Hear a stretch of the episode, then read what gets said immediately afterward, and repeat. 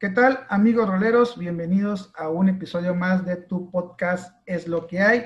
Este podcast que está hecho con todo el corazón, que es de desarrollo personal y que intentamos utilizar las herramientas que tenemos a nuestro alcance actualmente para alcanzar el éxito que pues todos buscamos de una u otra manera, independientemente de lo que el éxito se signifique para cada uno de nosotros. El día de hoy eh, grabamos, estamos grabando otro episodio especial en el cual estamos eh, compartiendo el podcast y el tiempo con grandes amigos, grandes personas y sobre todo personas, pues ahora sí que están más estudiadas que yo, que pueden darnos una mejor referencia de lo que vamos a estar hablando. Y el día de hoy me acompaña una gran amiga y sobre todo una magnífica persona, Adriana Chaparro. Adriana, bienvenida. Hola Chuy, pues muchísimas gracias por invitarme a tu programa muy emocionada, muy contenta y bueno, pues vamos a darle a ver qué, qué pasa, ¿no? Con todo esto. Ok, pues bueno, antes que nada, Adrianita, cuéntanos un poquito eh, de ti, de, uh, ayúdanos a conocerte un poquito para que la gente entienda por qué a lo mejor, bueno, no que entienda, más bien que sepa por qué nos vas a dar algunas referencias o por qué nos vas a estar hablando de ciertos temas o ciertos tips este, que nos van a ser de ayuda a todos eh, pero que sepan ellos, ahora sí que, que, que, es lo que te avala, ¿no? Que es lo que, lo que acredita que nos puedas dar esa ayuda. Claro que sí, Chuy. Pues bueno, yo me gradué de, de licenciada en psicología eh, y me he ido especializando, tengo especialidad en tanatología, que es todo lo referente a, los, a las pérdidas, a los duelos, no solamente una pérdida eh, de la vida, ¿no? sino cualquier tipo de pérdida, desde lo laboral, las relaciones familiares, relaciones personales, la salud que ahorita sobre todo se está, eh, pues está padeciendo muchísimo esto, ¿no? Entonces, tengo especialidad en tanatología.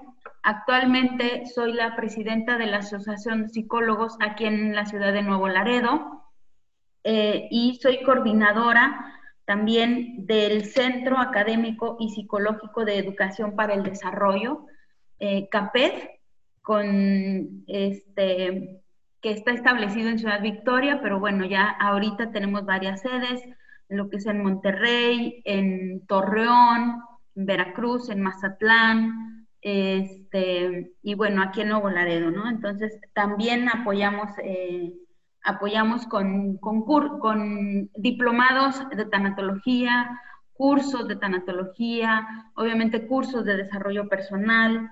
Em, y bueno, estamos también, pues lo, ahora sí que yo creo que lo más importante es la, la tanatología, la consulta privada. Este, me encuentran, como les decía, ¿no? Pues en la Asociación de Psicólogos aquí en Nuevo Laredo, donde actualmente, pues bueno, doy...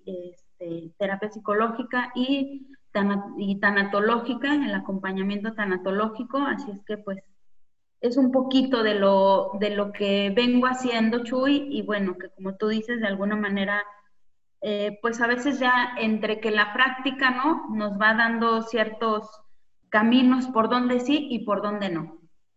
Ok, pues bueno, ahí para que la gente sepa, ahora sí que eh, le decía a Adriana las credenciales y, el aval que tiene de por qué no hablar de ciertos temas. Y aprovechando, eh, también anunciamos que anda por aquí la pequeña Isabela, por si de repente escuchan algún ruido, llanto, lloriqueo, balbuceo, también de repente le gusta participar, entonces para que no se vayan a espantar, ahorita que está muy de moda el Halloween y demás, no vayan a pensar que son especiales. Este, y bueno, Adrianita, eh, platicando con Adriana en, en la tarde, nos estábamos poniendo un poco de acuerdo para la, entrevista de, ahorita, me decía Adrianita, ¿de qué vamos a hablar y de qué, de qué se va a tratar el tema? Entonces le decía yo, pues mira, el podcast se llama Es lo que hay.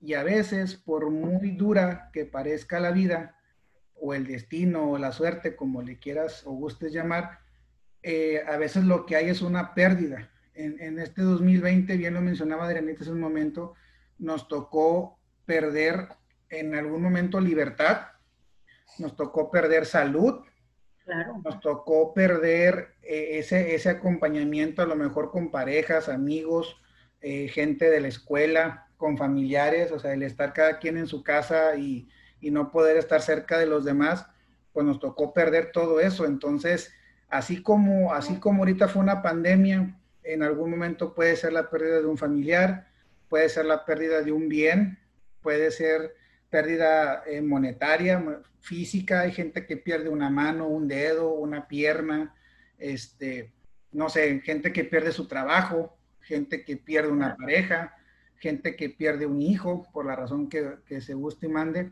Entonces, a veces lo que hay en la vida, pues es eso, es una pérdida.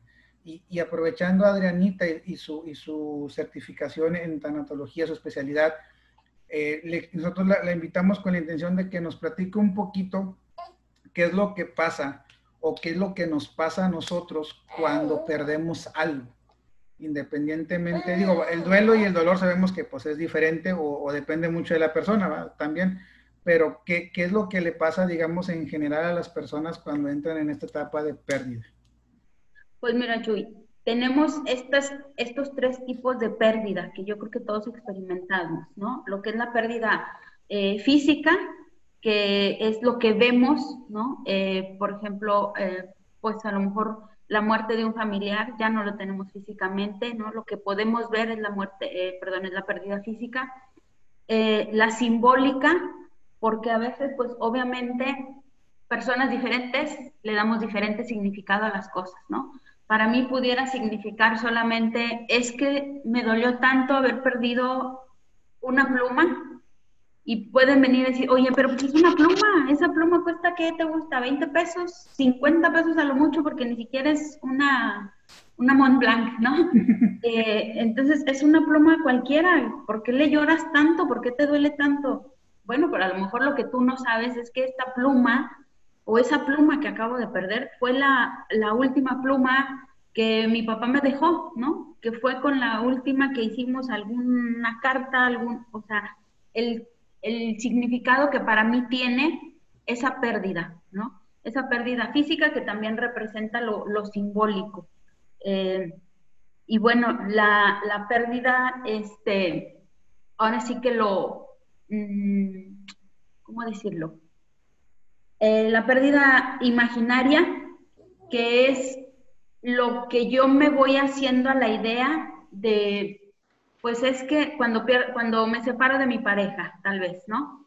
El hecho de, es que ahorita estuviéramos cumpliendo dos años, ahorita a lo mejor estaríamos festejando y ya no tengo eso, los planes que teníamos para este año, pues ya no los pudimos este, llevar a cabo, entonces esa es la pérdida este, también que se da, ¿no? Tenemos ese tres tipos de pérdida, los cuales, como te decía en la simbólica, pues cada quien, a lo mejor eh, fallece mi papá y somos cuatro hermanos, pero cada uno le vamos a dar un, un, sentido diferente.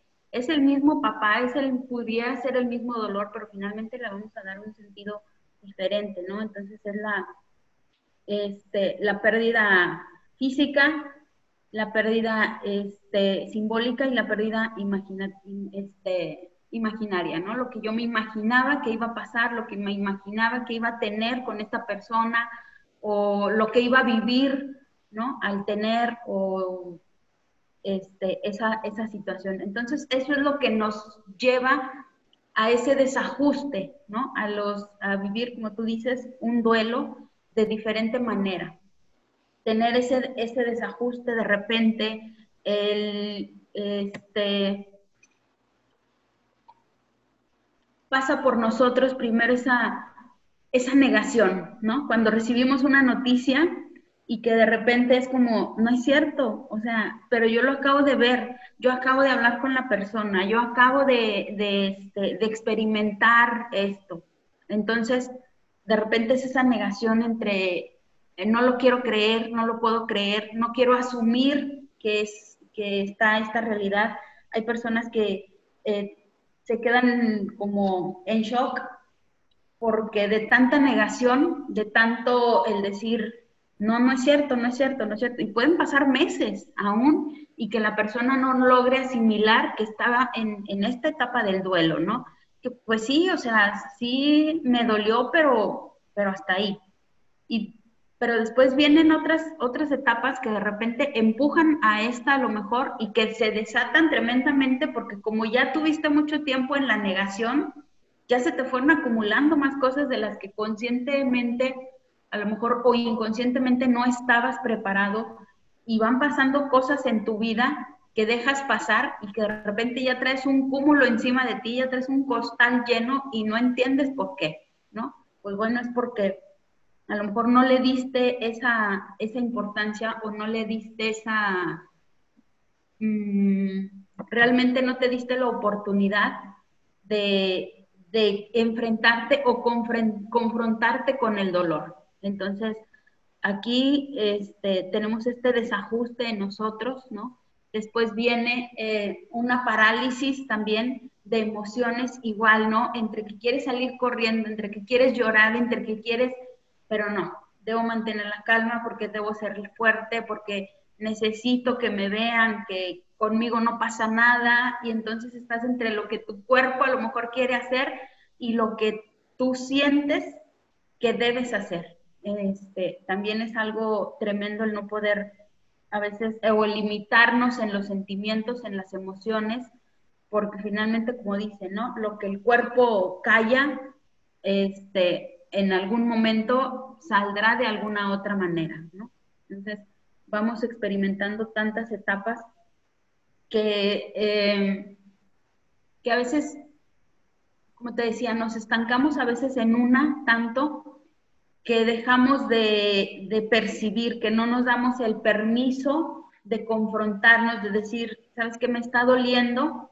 A lo mejor sí necesito algún tipo de guía, sí necesito algún tipo de ayuda. Nos hacemos los fuertes en que yo todo lo puedo, yo todo soy, soy capaz, a mí nada me derrumba y yo voy a salir adelante. Qué bueno, ¿no? Que tengas esta parte resiliente, pero no por estar negando la situación, no, no por estarte este, aislando, sino porque realmente tú tienes las herramientas y si no las tienes, es válido que busques en dónde sí, ¿no? En dónde sí están esas herramientas.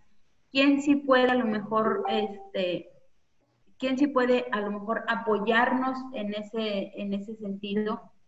Y bueno, hacerle frente a, las, a la situación. Eh, también después tenemos otra, otra de las etapas que, vivimos, que es esta, eh, el enojo, ¿no? Enojo con, con Dios, enojo conmigo mismo, enojo con, con la persona, a veces la persona que fallece, también nos sentimos enojados, ¿no? Porque no me avisó a tiempo, porque si se sentía mal, porque no hizo nada, porque este, fue un injusto, porque se murió. Y a veces nosotros, obviamente desde nuestro amor hacia esa persona, tratamos de, este, de consolarlo, de darle las, a lo mejor nosotros pensando en, las mejores, eh, las mejores palabras, pero lo cierto es que en el enojo, dentro del enojo en un duelo, a veces, como dicen todo lo que digas puede ser usado en tu contra, ¿no? Es, es que Dios así lo quiso. Espérame, o sea, ¿por qué Dios va a querer llevarse a una persona que era tan buena, ¿no? ¿Por qué Dios, o sea, si Dios lo necesitaba, yo también lo necesitaba aquí, yo lo necesito aquí. Entonces, eh, pasan muchísimas cosas que de repente nos negamos a, creer, ¿no? Sí, sí, sí. Digo, ahorita que, lo mencionas, este, digo, me pongo a, pensar que ahora sí que como decimos, ¿no? O sea, se vale llorar, pero no quedarse ahí estancados, porque una cosa es decir, oye, tengo derecho a sentir el duelo que deba de sentir o el enojo que deba de sentir, pero no puedo quedarme anclado en ese, en ese sentimiento, porque si me quedo en la tristeza, pues ahí me voy a quedar hundido en esa tristeza, o si me quedo en el enojo, pues voy a vivir enojado con todo el mundo siempre. Entonces no puedo, no puedo quedarme en ese, no puedo quedarme estancado en ese sentimiento, pero sí se vale que lo sienta. Ahora, eh, muchas veces, digo, te lo decías tú, este, hay gente que, que, no, no sé, no, no, no llora o se niega el que una persona ya no está, o se niega, no sé, yo me pongo a pensar, por ejemplo, hay personas que pierden su trabajo o un negocio que querían hacer les va muy mal y pierden, no sé, mucho dinero, lo, así, y pierden un estatus social, o sea, un estatus de vida, una forma de vivir, y les cuesta adaptarse a que ahora ya no tienen tanto dinero, a que el negocio ya no está, a que el empleo seguro ya no existe, a que ahora a lo mejor si te gastabas, no sé, que tanto dinero a la semana, que en la fiestecita, que en la pachanga, que, que comprando cosas, pues ya no lo vas a poder hacer. Y cuesta mucho adaptarse a eso y cuesta mucho aceptar que ya no tienes ese, al final ese, pues ese trabajo, ese dinero seguro, ¿no? Cuesta bastante y mucha gente se pierde, o sea, se pierde, eh, se endeuda hasta el gorro, satura las tarjetas de crédito, tiene préstamos por todos lados porque se niega a aceptar que su vida o su estatus social ya cambió. Entonces lo mismo pasa cuando perdemos una familia, cuando perdemos un trabajo, cuando perdemos, eh, por ejemplo, yo conozco gente que tenía eh, azúcar, diabetes, y por la misma enfermedad pierde una pierna o pierde un brazo y a veces hay gente que se niega a aceptar que, que pues ya no tiene su cuerpo completo y se, y se, y, se muere más pronto, vaya. O sea, la, la, enfermedad se lo acaba más pronto porque su negación, su enojo, su tristeza no la expresa, queda por dentro tanto que la misma enfermedad lo empieza a consumir más rápido que las personas que de alguna manera aceptan que están enfermos aceptan que perdieron una extremidad de su cuerpo y de alguna forma continúan con su vida.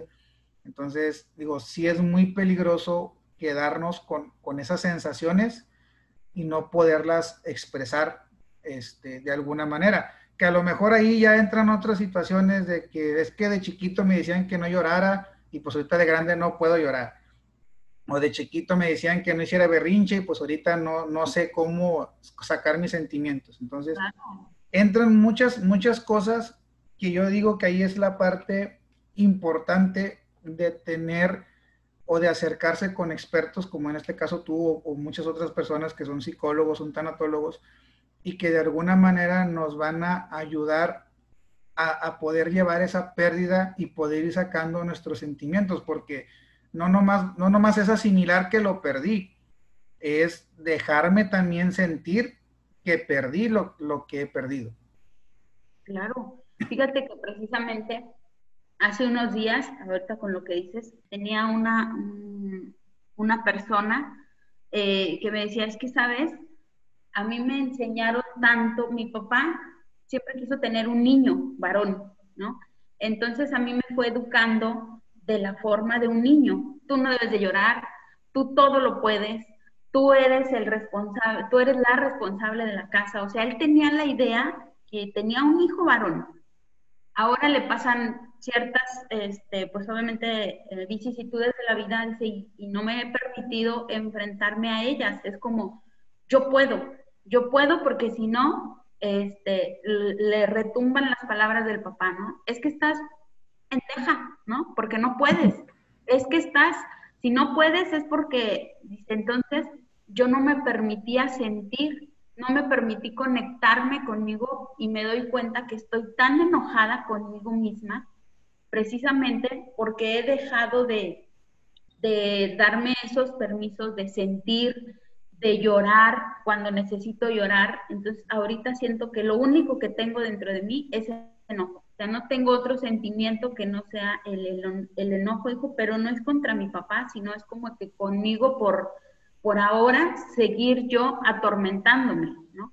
Entonces fue una, ahora sí que fue una sesión muy bonita porque, bueno, realmente ella descubrió cuál era su, la piedrita que ella misma se estaba poniendo en el camino, ¿no? El no sentir, el no confrontarme, el qué van a decir que ahora soy débil cuando siempre he sido la fuerte, que ahora no estoy, que no puedo con esto cuando siempre he podido, entonces nos dejamos llevar mucho, como tú dices, Chuy, por ese qué dirán, ¿no? Prefiero seguir a veces endeudándome antes de aceptar que ahorita, por este momento, tengo una situación económica complicada. A lo mejor en este momento no puedo seguir saliendo con mis amigos, pero no es nada malo, ¿no? O sea, como tú dices, o sea, Lo malo a lo mejor es estancarte ahí en una zona de comodidad donde pues ya, o sea, ya qué más da. Si ya estoy en el hoyo, pues ya aquí me quedo. No, o sea, ahora sí que a todos nos pasan cosas. Solamente el que, el que lo está viviendo sabe qué hay detrás de una sonrisa, qué hay detrás de a veces hasta un carro de agencia, que sobre todo aquí en la frontera es como, ah, trae carro de agencia, debe tener dinero. Bueno, tú no sabes qué hay detrás del carro de, agencia, ¿no? Este, el hecho de a lo mejor eh, a mí me gusta vestirme bien y ya piensan que, que, este, pues que tengo dinero y no saben qué hay detrás de todo eso. Y como se nos va poniendo mucha presión social, entonces es el, no, ¿qué van a decir? ¿Cómo voy a andar ahora en un carro, no sé, regularizado, ¿no? y, y, vamos negándonos a vivir este duelo que también, como tú decías, y sobre todo ahorita, que, que ha pasado tanto el que han recortado, este, hay recortado a personal, les quitan horario, o sea, le reducen horario, obviamente para también los, los jefes, pues, esta parte de, la economía, ¿no? Pero ¿cómo voy a llegar a mi casa a decirle, ¿saben qué? Pues tenemos que estar un poquito austeros ahorita, ¿no? Entonces yo asumo todo lo demás y me, me parto en dos y en tres para poder seguir, para seguir teniendo la vida cómoda que teníamos, porque no puedo conectarme conmigo, con mi nueva realidad y eso es parte de no enfrentar el duelo, decir, bueno, antes tenía una situación económica a lo mejor un poco holgada, ahorita no la tengo. Tal vez vendrán momentos mejores y no, no me cabe duda, pero ahorita necesito aceptar que estoy en una situación económica un poco, un tanto, no tan holgada tal vez, y que nuestros este, hábitos a lo mejor ahorita van a tener que modificarse un poco, ¿no? Pero es esta parte, como tú dices, de de no permitirnos sentir, de no permitirnos darnos cuenta, de no permitirnos el, este, el de repente decir, ¿sabes qué? Hoy no puedo, hoy quiero llorar, hoy quiero tirarme a, descansar, o sea, no soy un robot, tengo sentimientos, tengo emociones, así como tengo cansancio también, pero también nos van enseñando, ¿no? Que, las emociones son malas, las algunas, ¿no? Se supone que tenemos el amor, la alegría, la tristeza, el enojo, este, el odio, y creemos que el enojo, la tristeza, el, coraje a lo mejor son, son emociones malas, y no, simplemente son emociones que para algo también las tenemos, ¿no? El miedo, por ejemplo, pues, te hace actuar de repente, ¿no? Si viene un perro, el miedo te hace salir corriendo, ¿no? Es el instinto de supervivencia y no paralizarte y esperar a que llegue el perro y te, este, pues te dé un mordidón, ¿no? El, el, coraje, pues obviamente si lo transformas en energía, vas y ah, ahora por los míos voy a, voy a hacerlo y me voy a demostrar a mí mismo que esto no me va a derrumbar y, y dale. La tristeza, bueno, te permite a lo mejor conectarte contigo mismo para darme cuenta que, bueno, soy humano y que es válido sentir tristeza, ¿no? Y que es válido a veces llorar y a veces no poder con el mundo, no poder con todo. Entonces, no son emociones ni negativas, ni emociones malas, ni emociones que me van a robar energía. Simplemente son emociones tan como el amor, como la alegría, igual, de igual manera, ¿no? Para algo las tenemos, para experimentarlas, para conectarnos. Entonces, date el permiso, como decía, si quieres llorar, llora. Que no te digan, ay, es que pobrecito está llorando. Solamente me quise dar un respiro de 10 minutos, tal vez. No es malo llorar. Pero muchas veces, por ejemplo, en, en un duelo, lo primero que decimos, ya no llores, ya la persona va a estar mejor, o ya, este, ya vendrán tiempos mejores, ya no llores. Y le vamos cortando esa, esa conexión con ellos mismos, ¿no? Entonces, a veces lo mejor en un acompañamiento, no tengo que decir nada. O sea, no esa fuerza que necesito llegar y este, te acompaño en tu dolor entiendo tu, o a lo mejor lo entiendo, pero el te acompaño, muchas veces, aquí estamos para lo que se ofrezca, pero pasan uno o dos días y ya la persona que estaba está en duelo, ya no sabe de ti, porque tú tienes otras ocupaciones, porque ya se te fue el día en hablarle y ya no le hablaste, porque entonces no es cierto, ¿no? No es cierto que vamos a estar ahí a lo mejor este, todo el tiempo. Y te digo, a veces en el, en el enojo que tenemos en un duelo, a todo, todo te lo vamos a rebatir, ¿no? El, es que ¿por qué Dios se lo llevó? Bueno, es que Dios andaba buscando un ángel y no, espérate, a veces la, la persona no quiere hablar ni de Dios, a veces está enojado con Dios, está enojado con la vida. Entonces, yo siempre digo, un simple hablar, un simple abrazo, yo creo que eso te puede conectar con la persona y hacerle sentir o transmitirle lo que quieres transmitirle, ¿no? Es decir, aquí estoy, el decirle, este, soy tu hombro, ¿no? Cuando, lo, cuando este, ahorita que lo necesitas, aquí estoy, pero a lo mejor sin decir palabras, porque a veces las palabras, sin querer obviamente, pero pueden lastimar más, como tú decías, ¿no? Al principio, pueden lastimar un poquito más eh, de, lo que, de lo que pueden ayudar, porque en ese momento, como te decía, pasamos por un, un proceso de, de desensibilización y que no entendemos y que no vamos a entender razones y que por más que me digan que era lo mejor para mi familiar, tenemos este ya él ya necesitaba descansar, bueno, ya vendrán cosas mejores, bueno, si rompiste con tu novio, pues vele el lado amable. Ahorita no le quiero ver el lado amable, ¿no? Ahorita no, o sea, dame chance también muchas veces me preguntan, ¿cuándo es eh, recomendable llevar a una persona que, que, acaba de sufrir una pérdida a que eh, se apoye con un tanatólogo? Pues es que no tenemos, no, yo no te puedo decir, ah, al mes, o a los dos días, o al año, ¿no? Generalmente... Ahora sí que no es como que, no, cuando destornude me lo traes, o cuando le lloren los ojos, no, no existe un momento exacto. Claro, porque como hay personas que a lo mejor a la semana ya pueden estar experimentando esto, este, estas fases de duelo, ¿no? En, ya empezar a, a, mover su energía. Hay personas que al mes todavía están en shock y por más que tú trates de, de darles una guía, si ellos no quieren, va a ser bien complicado, ¿no? Entonces yo creo que no hay un tiempo, lo único es estar bien pendientes de la persona, que coma bien, ¿no?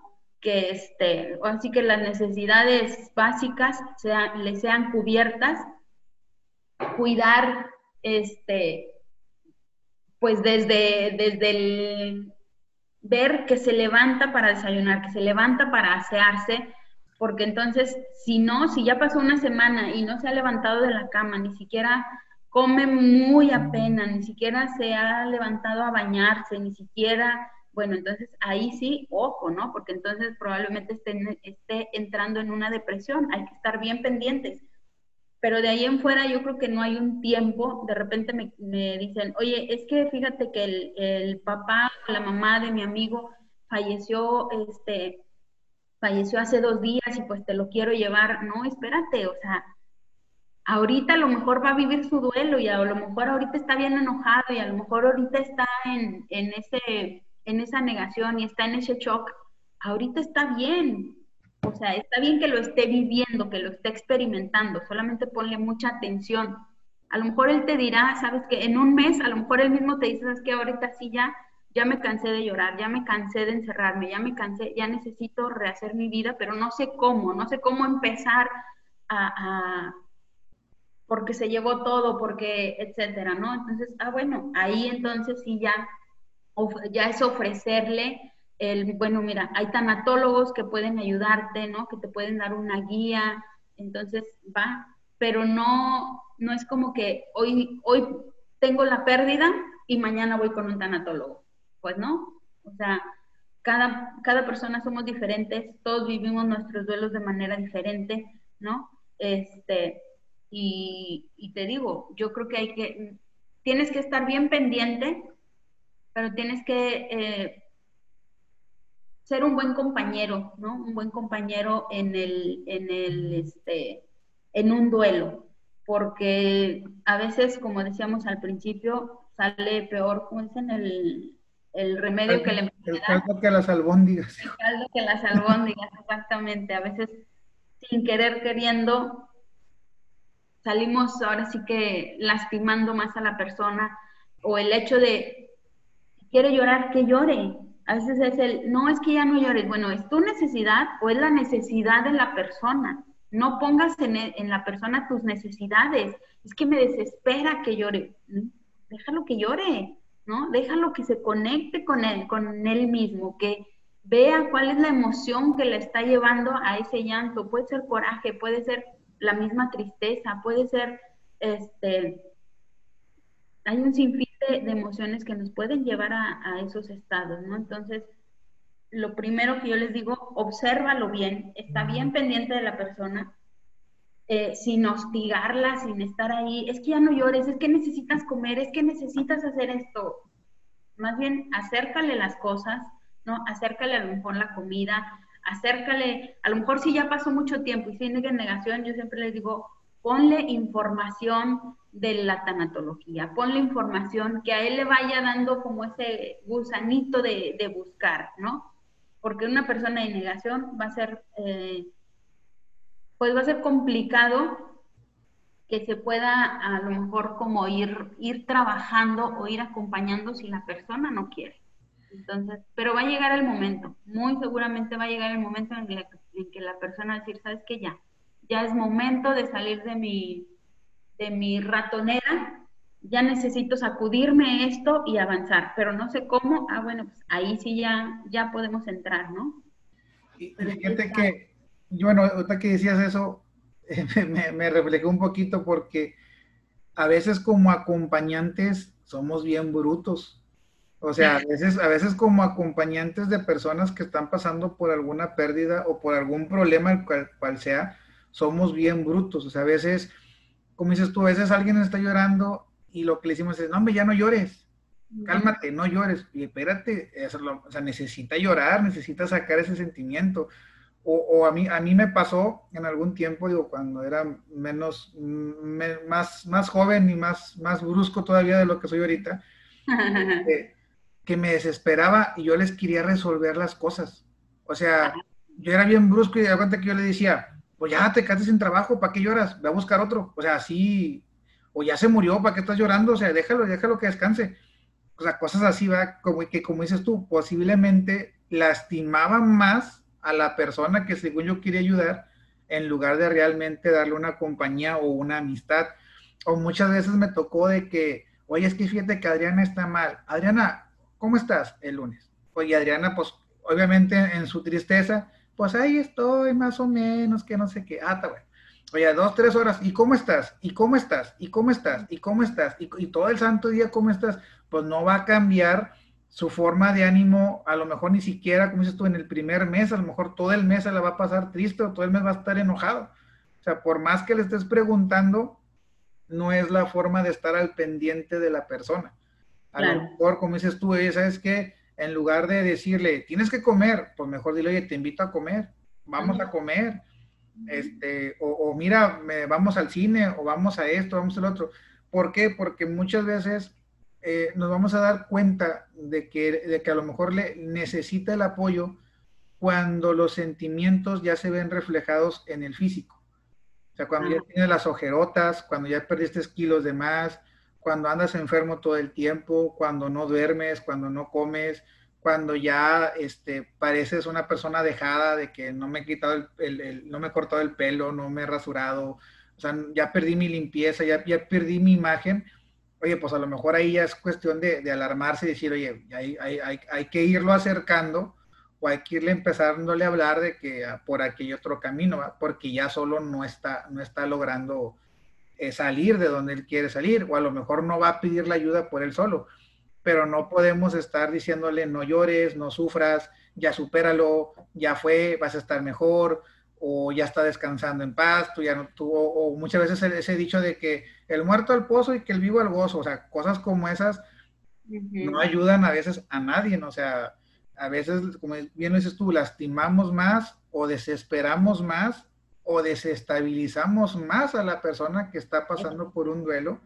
este, en lugar de, de ayudarlo. Digo, a mí me pasaba de que yo les quería resolver la vida y ya, ya, párate de ahí, no estés llorando y que esto, que lo otro. Pero pues pasan los tiempos, vas aprendiendo ciertas cosas y te das cuenta de que, ah, caray, pues me la venía regando, no era por ahí o no es la manera de, de acercarme a las personas. Y muchas veces, o, o, la, o la forma en la que yo lo cambié es como tú decías, oye, si quieres hablar, este, háblame o mándame un mensaje y, y, si, y si tengo el tiempo, tengo o estoy disponible, pues hablamos y platicamos. O, o, sabes que si tú quieres que yo te escuche, nomás ponme tú las reglas y dime, oye, sabes que quiero decirte algo, pero no quiero que me des ningún consejo, nomás quiero que me estés escuchando. Y a nosotros como acompañantes nos toca aceptar esas reglas de, de la persona, decir, oye, ¿sabes qué? Me va a decir una cosa y por mucho que yo tenga la solución en la boca, no se la puedo decir porque él ya me está poniendo una regla de que solamente quiere ser escuchado, o solamente quiere que le den un abrazo, o solamente quiere comer en silencio, o sabes qué, quiere estar ahí tirada en la cama y que tú estés por un lado, pero que no le digas nada. Entonces, o sea, como acompañante, tenemos que aprender a respetar el tiempo, el espacio y las reglas de las personas que están pasando por algún duelo. O sea, no, no podemos, este, digo, ahorita que hablamos de, del dinero, a lo mejor un comentario muy, muy común sería decirle a la gente, ya, güey, es, es, algo material, a rato pasa.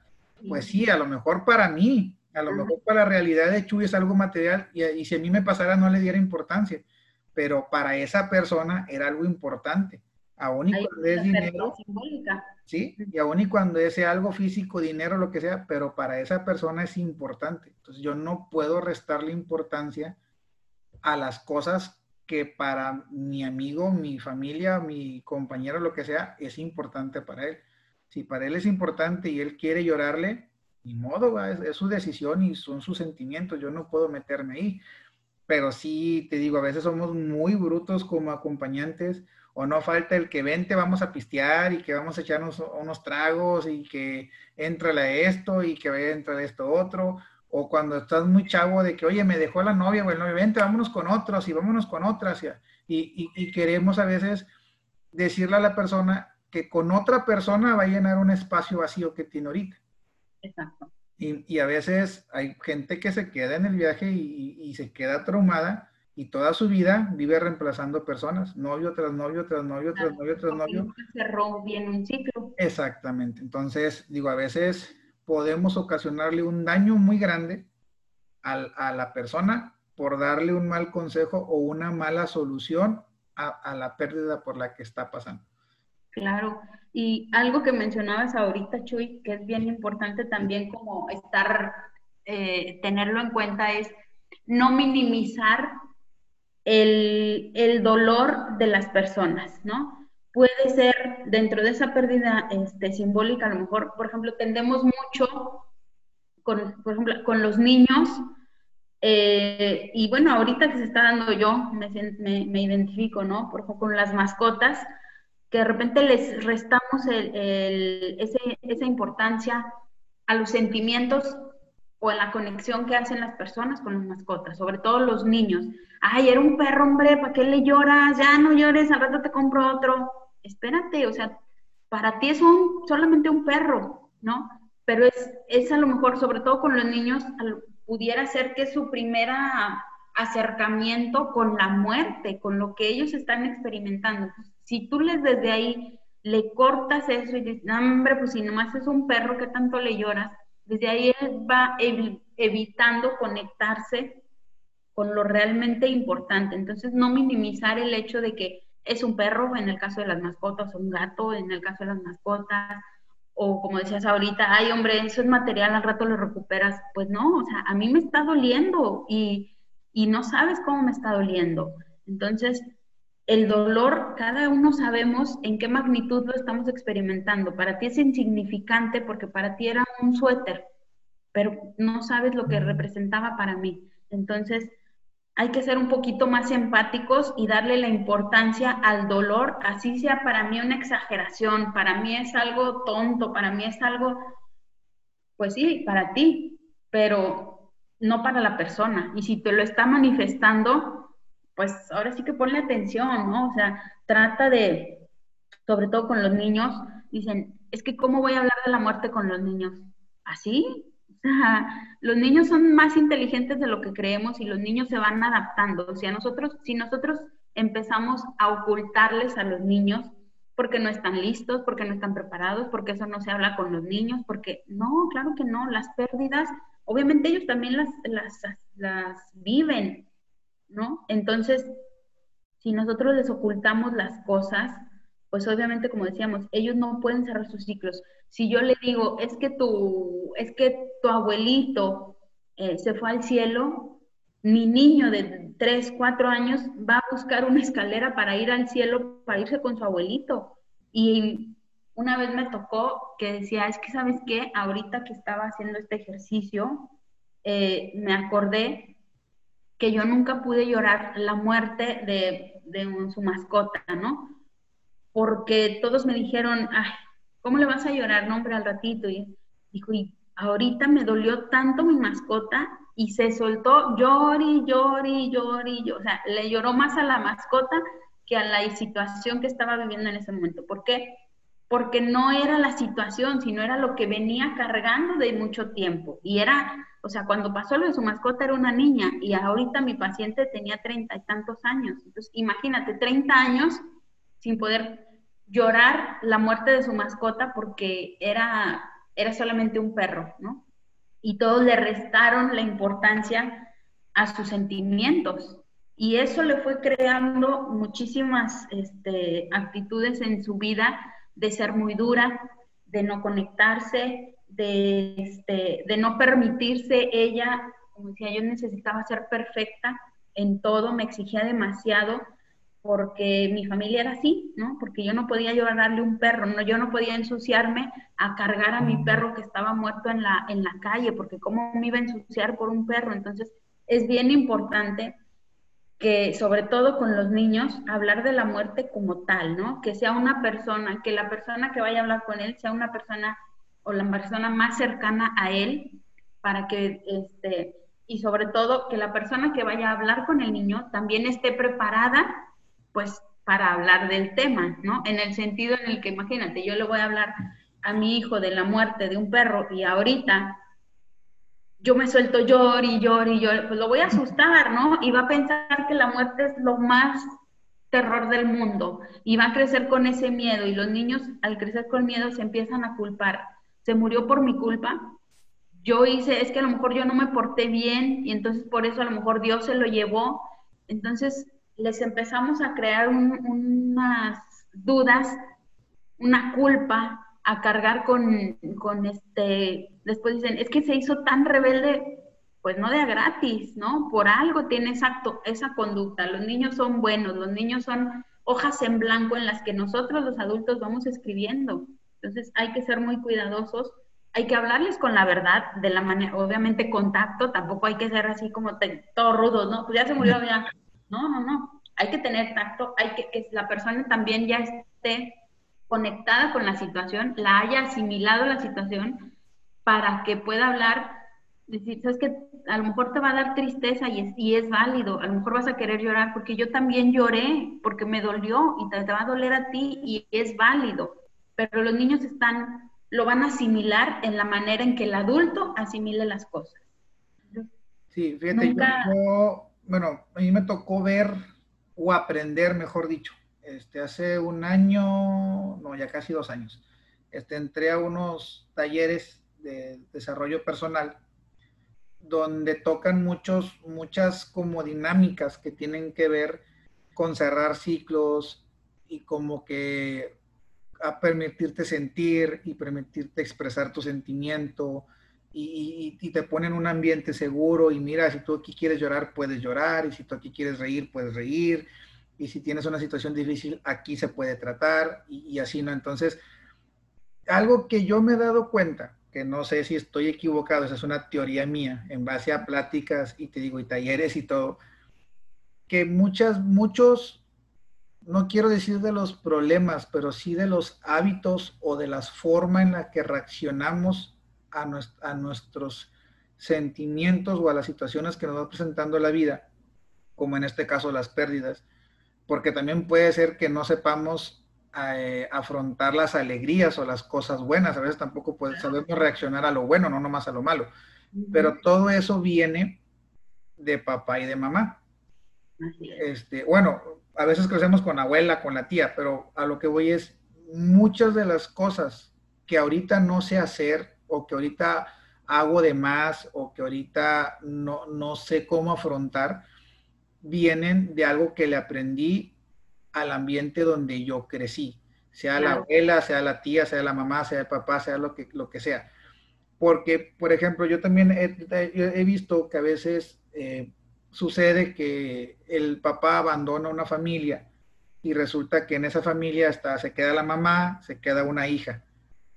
Este, y la mamá le empieza a decir a la hija, no necesitamos a tu papá, no necesitamos un hombre, tú y yo podemos, y no necesitamos a nadie, y tú y yo somos fuertes, y, nada nos va a faltar. Y, y la niña crece después con, con, una, con un rechazo hacia los hombres de no los necesito, no los quiero, este, los, a lo mejor hasta los odio porque vi a mi mamá llorar y vi a mi mamá sufrir y vi a mi mamá esto, este, y, y, es lo que tú dices ahorita, o sea, a veces tienes que explicarle a los niños, oye, ¿sabes qué? Mira, el matrimonio es así y no funcionó la relación tuya con, con tu papá, pero pues tu papá sigue siendo tu papá y tu papá a lo mejor te, te quiere y te ama y todo, y yo, y no vamos a estar juntos por esta situación, pero tú tienes tu papá y tienes tu mamá y así, así, así, así pero tienes que explicárselo, porque si nomás la llenas de, de tú puedes, de no lo necesitas, va, va a crecer con, con, un rechazo hacia los hombres muy grande.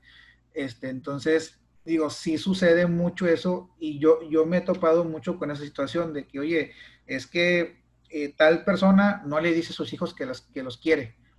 Pues es que su papá nunca le enseñó a decir te quiero y el papá nunca le dijo te quiero.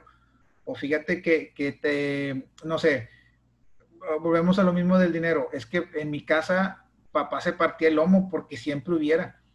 En lugar de explicarle al hijo, oye, sabes que hoy no hay para esto, mañana a lo mejor sí va a haber. Y, empezarle a enseñar esa diferencia de, oye, mira, si quieres algo, esfuérzate, trabaja, lo vas a conseguir, ahorra, eh, reduce gastos aquí, inviértelos acá.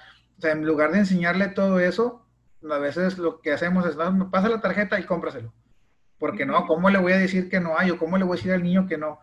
Y es lo que dices tú, o sea, necesitamos hablarle a los niños con la, con la verdad, contacto, pero con la verdad. Si les vamos a hablar de la muerte, de la separación, de una pérdida, de falta de dinero, de lo que sea, se le tiene que decir la verdad. ¿Por qué? Porque va a ser la forma en la que ellos van a crecer y van a poder resolver. Oye, sí, ahorita no tengo. Yo me acuerdo que de chiquito a veces papá no tenía, pero pues ahorrábamos y lo comprábamos. Ah, pues así le puedo hacer y órale.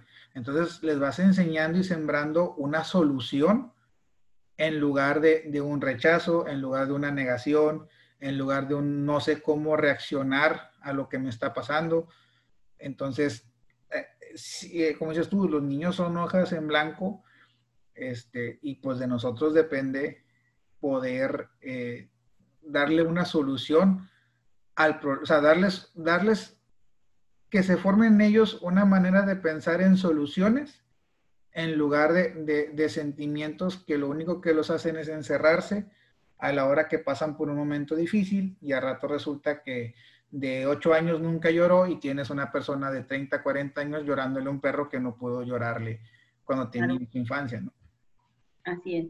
Sí, sí, es bien importante, Chuy, como lo que vamos formando, ¿no? Pues ahora sí que los niños son el futuro, nuestro futuro, y a veces son los más maltratados, son los, porque a nosotros no nos enseñaron, porque a nosotros nos educaron así, entonces hay que hacerlo así. No, ahorita los tiempos han cambiado, los niños son diferentes, entonces no podemos educarlos a la vieja escuela, porque ahorita hay tanta información, son si bien son más sensibles, también son más inteligentes, entonces ahora sí que hay que ir adaptándonos a lo que, a lo que hay, ¿no? Este, ahora sí que es lo que hay.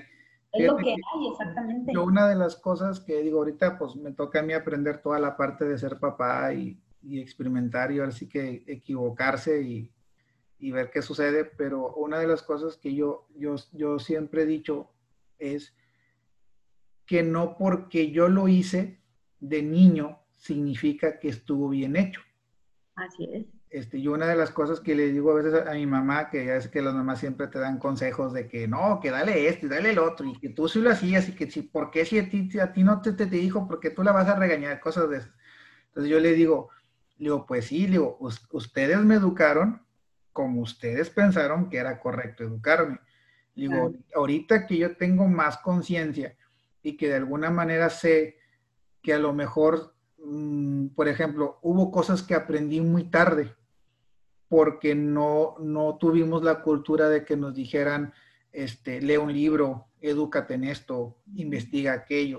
O sea, era como que, pues, no se ve televisión, juega, haz tu, tarea, haz tu tarea y mientras cumplas puedes hacer lo que tú quieras. Entonces, como no, no, no, tuvimos esa educación, porque pues a lo mejor para papá, mamá, en mi caso no era algo importante, porque a lo mejor para ellos, o sea, ellos tampoco se lo enseñaron, pues ahora entiendo que a lo mejor poner a leer a un niño y decirle, oye, hay que leer cada 10, minutos al día y lee esto y lo otro, sé que el día de mañana le va a beneficiar a aprender cosas a más temprana edad de lo que a mí me costaron.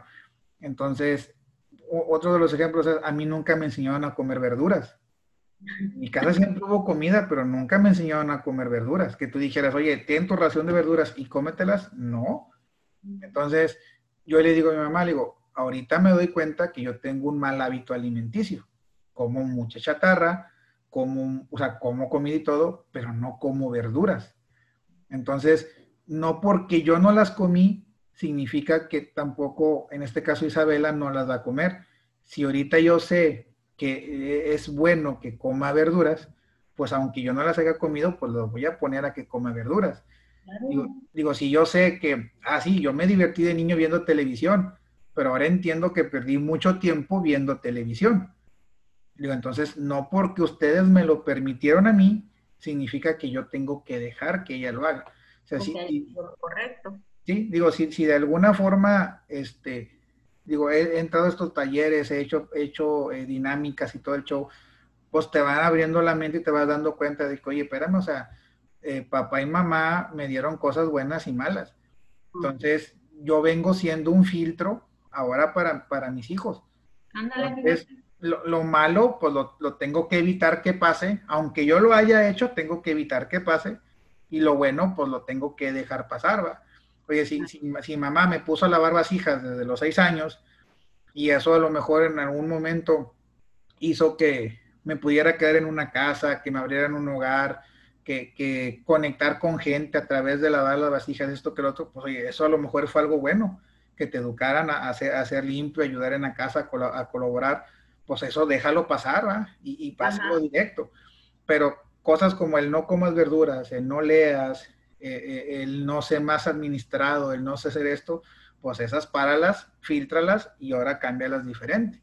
Para, porque de alguna manera pues tenemos que mejorar, ahora sí que, que el, el, niño que crezca pues tiene que ser, o sea, no está obligado, pero tiene que tener mejores herramientas que las que a lo mejor yo tuve, ya que las use o no las use ya es su decisión, pero mínimo es esforzarse a ponerle esas herramientas pues para que tenga un poco más de oportunidades o de conocimiento que nosotros. Mucho de lo que, de, lo que vamos siendo, obviamente se compone en un 50% lo que traemos en nuestros genes y el otro 50% lo que nos da nuestro entorno, ¿no? Entonces, si a lo mejor ya traemos unos genes, a lo mejor no tan buenos, probablemente, no sé, hablando de la salud, ¿no? En donde toda mi familia ha tenido, lo más seguro es que yo estoy propensa a la misma enfermedad. Bueno, entonces, ¿qué voy a hacer, no? Voy a educar a mi cuerpo a comer más saludable, a hacer ejercicio, o sea, todo se puede hacer, porque estamos compuestos de un 50-50, lo heredado contra lo, lo, que vamos viviendo, ¿no? El entorno que estamos teniendo. Entonces, de, como tú dices, Chuy, de nosotros los adultos depende qué es lo que dejamos filtrar ahora, me gustó mucho tu palabra, ¿no? ¿Qué, estamos filtrando hacia nuestros niños? Porque no quiere decir que yo soy una buena persona, pero no quiere decir que no tengo fallas y que esas fallas las traigo de casa y que ya me di cuenta, pero como yo me considero una buena persona, va todo para los, las siguientes generaciones. No, espérate, ¿no? O sea, habrá algo que sí se necesite mejorar, entonces está en nosotros el poder decir, estas son las herramientas. A lo mejor antes, por ejemplo, la psicología, antes, yo me acuerdo en mis tiempos, yo creo que ni, ni por aquí me pasaba, ¿no? Que era un psicólogo o que ahorita tenemos la facilidad de que, de que habemos los psicólogos y si tú como, como padre a lo mejor sientes que, ahora sí que nadie traemos el manual, ¿no? De ser padre, y yo creo que tú lo estás viviendo ahorita, Chuy, no tenemos un manual, pero a lo mejor sí hay personas que también pueden irte orientando, entonces acércate, que no te dé pena decir, ¿sabes qué? ¿Cómo le hago para hablar con mi hija acerca de temas de sexualidad? ¿Cómo le hago para hablar con mi hija? Bueno, pues ahora sí que hay personas que pueden darte una guía acércate para que hagas lo mejor posible, ¿no? Si tú hicieron un buen trabajo contigo, qué bueno, pues ahora tú replícalo y, que sea todavía mejor y no quedarnos en, con, así lo hicieron conmigo, o sea, ha de, funcionar porque mira, yo no estoy loco, pues sí, no estás loco, pero eres muy aprensivo, pero eres muy este, obsesivo, pero eres muy, ¿no? Entonces hay que tener mucho cuidado con lo que le vamos heredando a nuestros hijos. Sí, bastante, porque digo, ahorita volviendo al tema que, iniciamos, que son las pérdidas, o sea, imagínate que por, no sé, ahorita como está tan desesperado, imagínate un papá sin trabajo, una familia que está pasando por momentos difíciles, la negación de, no es cierto, estamos bien, y eh, la, la, presión del niño pidiéndote cosas que a lo mejor no alcanzas a comprar en estos momentos puede acabar en, que alguien, un papá o una mamá se suicide por no poder con todo ese rollo. Este, y, eso no la vuelve débil ni nada, simple y sencillamente es una persona que, en su infancia no le enseñaron a lidiar con esos problemas, o, no necesariamente con esos, pero no le sembraron herramientas que le ayudaran a poder torear dos, tres situaciones que, les, van a, les van a presentar. Yo me acuerdo que cuando trabajaba en, un banco, una vez este, llegó el, jefe regional y nos decía, oye, este, tienes que vender, eran como 10, 12 productos diferentes, tarjetas de crédito, seguros, aperturas de cuentas y no sé qué tanto. Tienes que vender todo esto. Y tienes que vender y tienes que cumplir con la meta de todos. Entonces, yo le, esa varias gente le dijo, oiga, pero pues son un chorro, o sea, son como 12, 12 productos diferentes, pues no podemos con todo. Yo soy bueno con tarjetas y el otro no, pues yo soy bueno con seguros y cada quien como que yo soy bueno en algo, pero no podemos venderlo todo. Entonces el Señor nos dice, dice, mira, cuando yo venía entrando de, de en la carretera Monterrey-Laredo, cuando llegué aquí a la ciudad, había un chavo, dice, con, con, con, con dos pelotitas en la calle. Dijo, y las aventaba y hacía malabares. Dijo, traía dos pelotitas. Dijo, pues yo le di 10 pesos. Dice, para ayudarlo ahí en la calle. Dice, hay un cuate, dice, en, el, circo que está aquí en, Soriana Reforma, dice, y ese cuate trae, no sé, seis pelotitas. Dice, y ahí las avienta. Dijo, y ese cuate ya gana, no sé, tres mil, cuatro mil pesos por función. Dice, hay un cuate en, el circo de los hermanos Ataide en aquel entonces cuando era muy famoso, dice, y ese cuate trae 10 pelotitas. Dijo, y ese güey pues ya gana sus 10 mil pesos por función y todo el show. Dice, pero hay un cuate en Las Vegas que trae 20 pelotitas y las avienta y toca el piano con ellas y la chinga. Dijo, y ese güey gana ya en dólares. Dijo, ya gana sus 50 mil pesos y todo. Entonces él decía, ¿cuánto quieren ganar ustedes? Entonces, las pelotitas pues eran obviamente los productos. Yo eso, yo eso me lo llevé no solamente en ventas, yo lo vi puesto a la vida, o sea, con cuántas cosas puedes lidiar en tu día a día. Porque pues a veces tenemos días que parecen un infierno y a veces otros que parecen un, paraíso. Entonces, ¿con cuántas cosas puedes lidiar? Porque tienes a tu familia, tienes tu trabajo, tienes tus proyectos, tienes obviamente tus problemas, tienes tus, todas tus cosas, cuántas pelotitas traes manobrando y, y con cuántas vas a poder. Entonces, va a llegar un punto en una situación como ahorita que es crítica, donde las pelotitas se te van a caer todas de la mano, porque ya no tienes cómo, cómo poderlas aguantar. Entonces, si no sabemos decir, oye, ¿sabes qué? Espérame, déjame salirme de la casa cinco minutos, diez minutos, agarrar aire, respirar y volver a entrar para pensar en cómo solucionar el problema por el que estamos pasando. O déjame salirme media hora, ir a caminar y regresar para quitarme este estrés de que no sé cómo vamos a resolver lo que estamos sucediendo. Y se vale, y se vale decir, no sé qué vamos a hacer. O sea, no sé qué hacer, no tengo la respuesta, no tengo la solución y me siento mal porque no sé qué vamos a hacer. O sea, se vale, la, se vale decir e, e, esas palabras.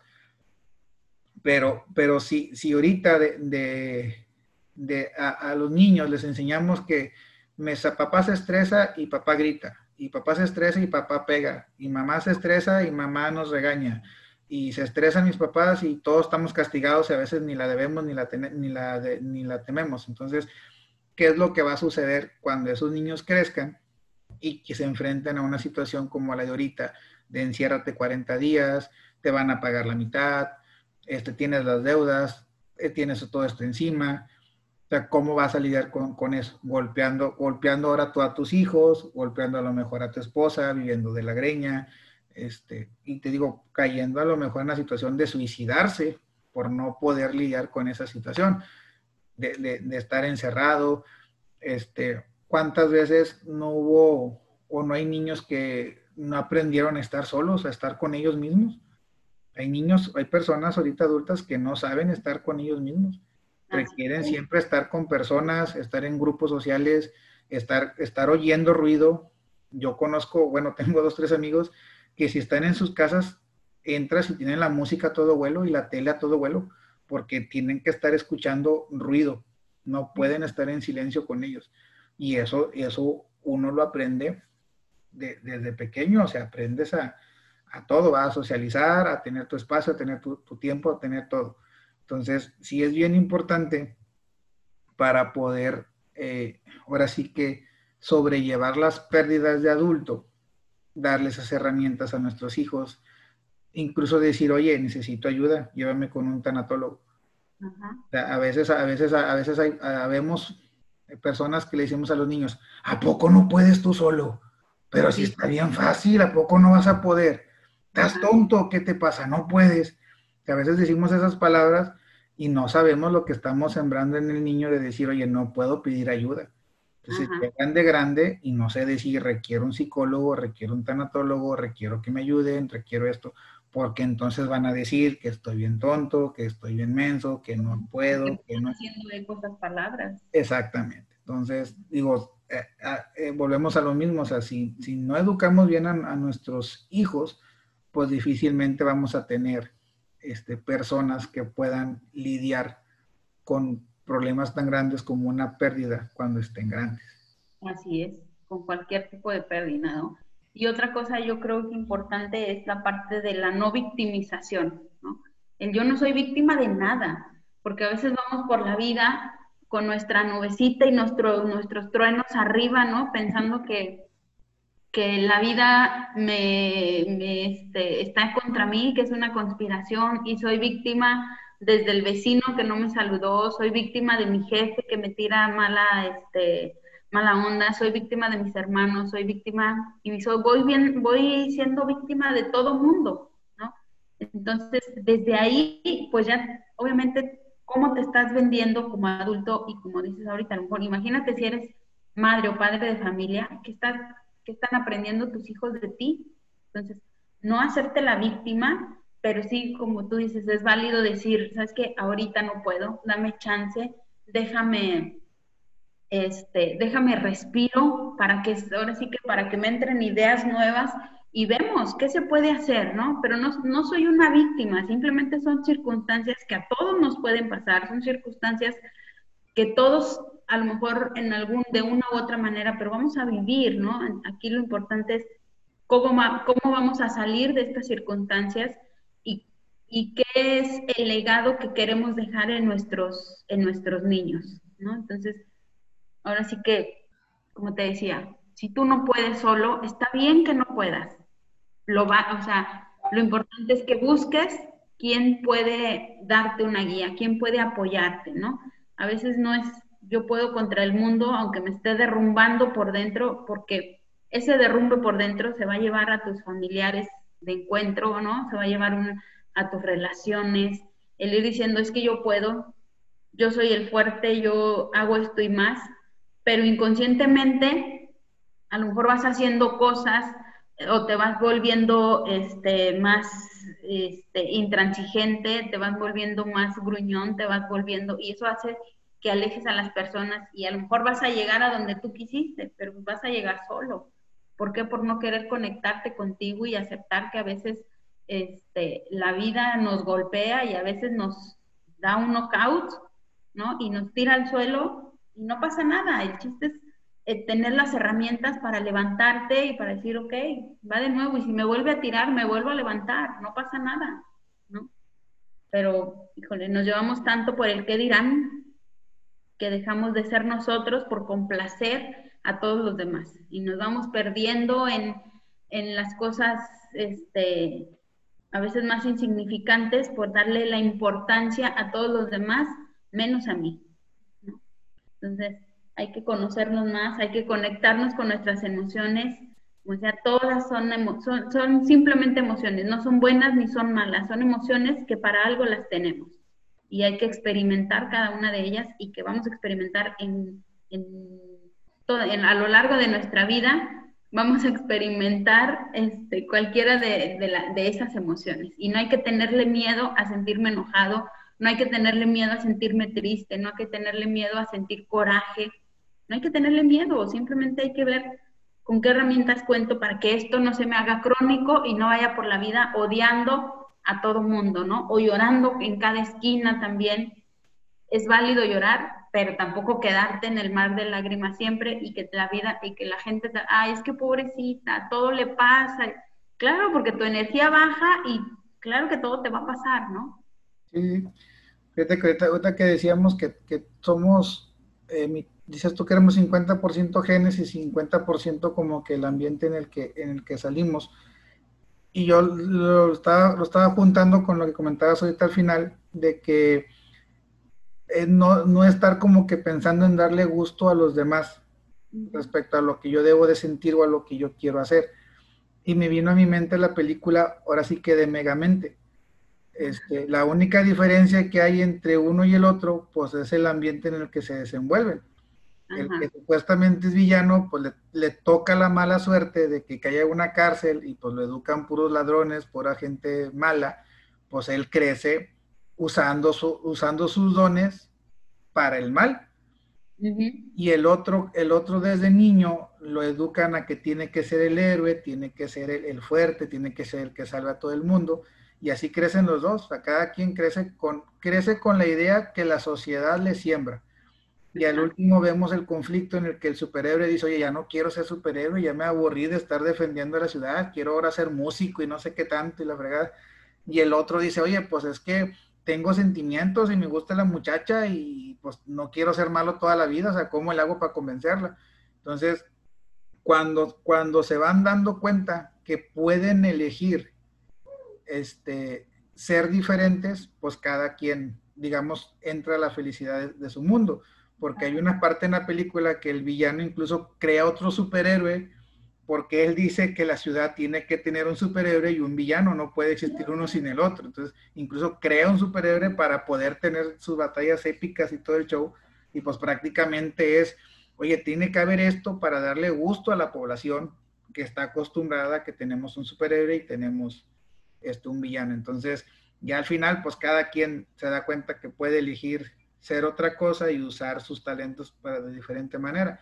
Entonces, digo, ahorita lo, que decías tú, muchas veces crecemos y crecemos con esos paradigmas de que tengo que ser, tengo que hacer, tengo que sentir, y ya de grandes no sabemos ahora sí que ni qué hacer.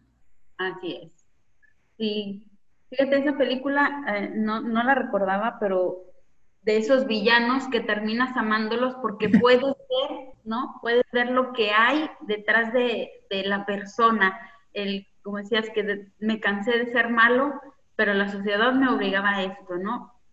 ¿Cuántas veces no juzgamos a las personas solamente por, a veces hasta por su apariencia, ¿no? Ya creemos que, que son así o así, y no sabemos qué hay detrás qué hay detrás de, qué historia vienen cargando. Entonces yo siempre digo, hay que ser un poquito más empáticos, no juzguen, ¿no? Pero sí que no ir juzgando por la vida, porque no sabemos qué batallas han lidiado cada una de las personas, ¿no? Con qué han tenido que enfrentarse, con qué, han tenido que, este, que eh, atravesar para estar donde están. Entonces, sí es, es bien complicado a veces como la, la sociedad eh, nos va empujando hacia ciertas situaciones, pero ¿por qué somos tan influenciables?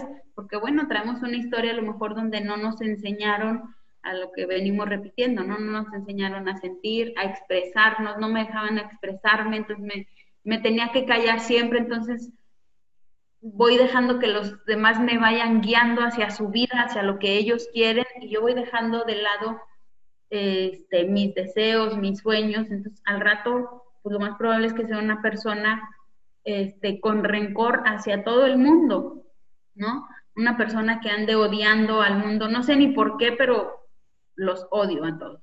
¿Por qué? Porque ¿qué traigo encima, no? ¿Qué traigo cargando? Entonces, aquí es donde a lo mejor entra la parte de la, de la psicología, decir, bueno, acércate con un psicólogo para que te dé una guía y puedas descubrir en ti qué es lo que te está llevando a, a odiar a todo el mundo, ¿no? Ya no solamente odias a quien tú consideras que te hizo el daño, sino ya odias parejo a todo el mundo.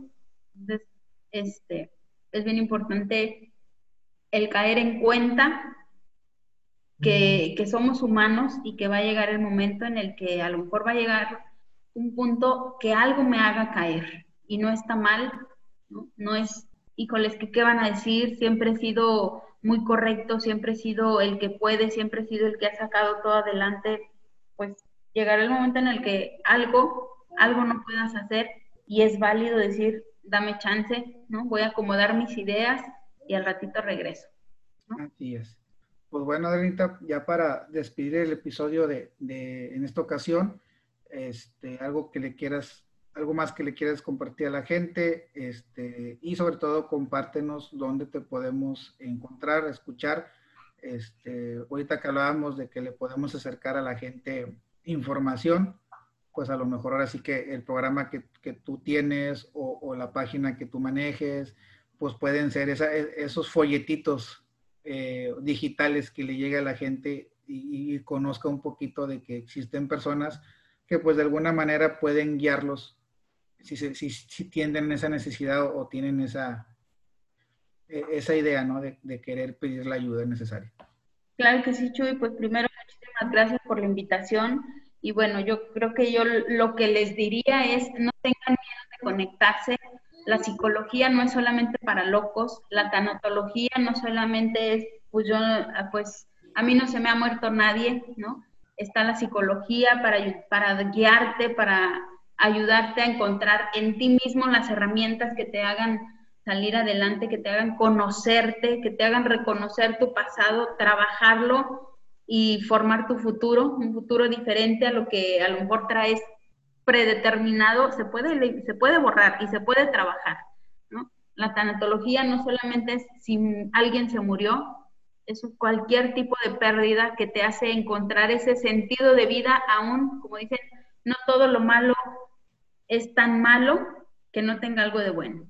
Entonces, no tengas miedo de conectarte con tus emociones, con tus sentimientos, porque somos humanos y todos en algún momento vamos a llegar a, esta conexión.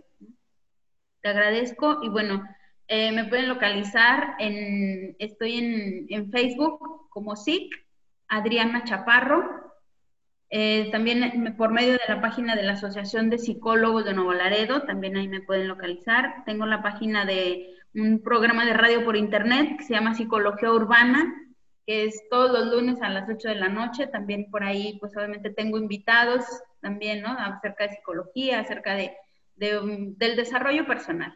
Y pues les dejo mi teléfono, es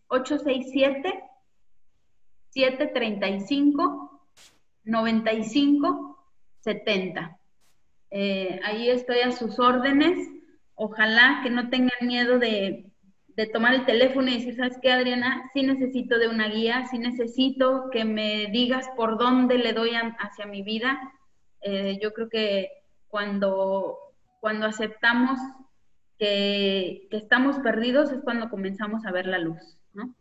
Muchísimas gracias, Chuy. Me encantó estar aquí contigo y bueno, esperemos que no sea el, último.